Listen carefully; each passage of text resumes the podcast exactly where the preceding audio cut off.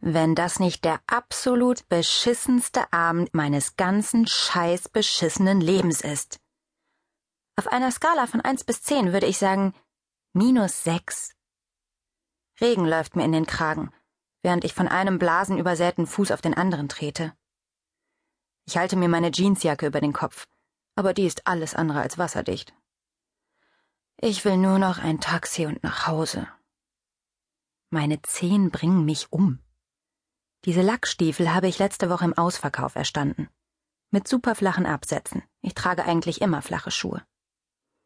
Sie sind eine Nummer zu klein, aber die Verkäuferin meinte, sie weiten sich beim Tragen und machen schön lange Beine. Ehrlich, wie kann man nur so bescheuert sein? Wir stehen an einer Straßenecke im Südwesten von London, und aus dem Club unter unseren Füßen wummert leise Musik. Vieh hat den einzig brauchbaren Hauseingang mit Beschlag belegt und schiebt einem Typen ihre Zunge in den Rachen. Ein paar Schritte weiter suchen Caroline und Debs Arm in Arm unter einer Zeitungsschutz vor dem Regen und grölen It's raining men. Ich fühle mich so klein und verwundbar. Wenn doch nur Loser Dave wie versprochen aufgetaucht wäre. Ich habe die ganze Zeit nur dagesessen, gewartet und die Tür im Blick behalten, obwohl die Mädels ständig sagten, ich solle ihn endlich in den Wind schießen. Ich bin echt eine selten dusslige Kuh. Loser Dave ist Autoverkäufer und wir sind seit letztem Sommer zusammen. Ich nenne ihn nicht etwa Loser Dave, um ihn zu kränken. Das ist schlicht und ergreifend sein Spitzname. Für seine Arbeitskollegen ist und bleibt er Loser Dave. Genau wie ich das Frettchen bleibe.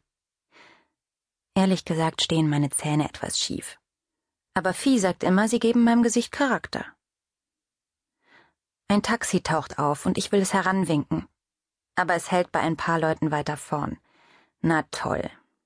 Mürrisch schiebe ich meine Hand wieder in die Hosentasche. Es liegt aber nicht allein daran, dass Loser Dave mich versetzt hat. Heute war Jahresabschluss bei meiner Arbeit. Und alle bekamen Umschläge, in denen stand, wie viel sie zusätzlich verdienen würden. Sie hüpften vor Begeisterung herum. Und da saß ich nun. Mit nada.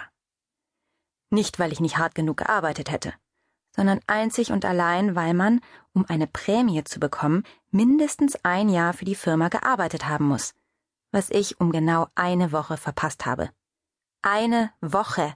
Das ist so unfair, sowas von knickrig. Also wenn man mich fragen würde, wie ich das finde. Hm, träum weiter.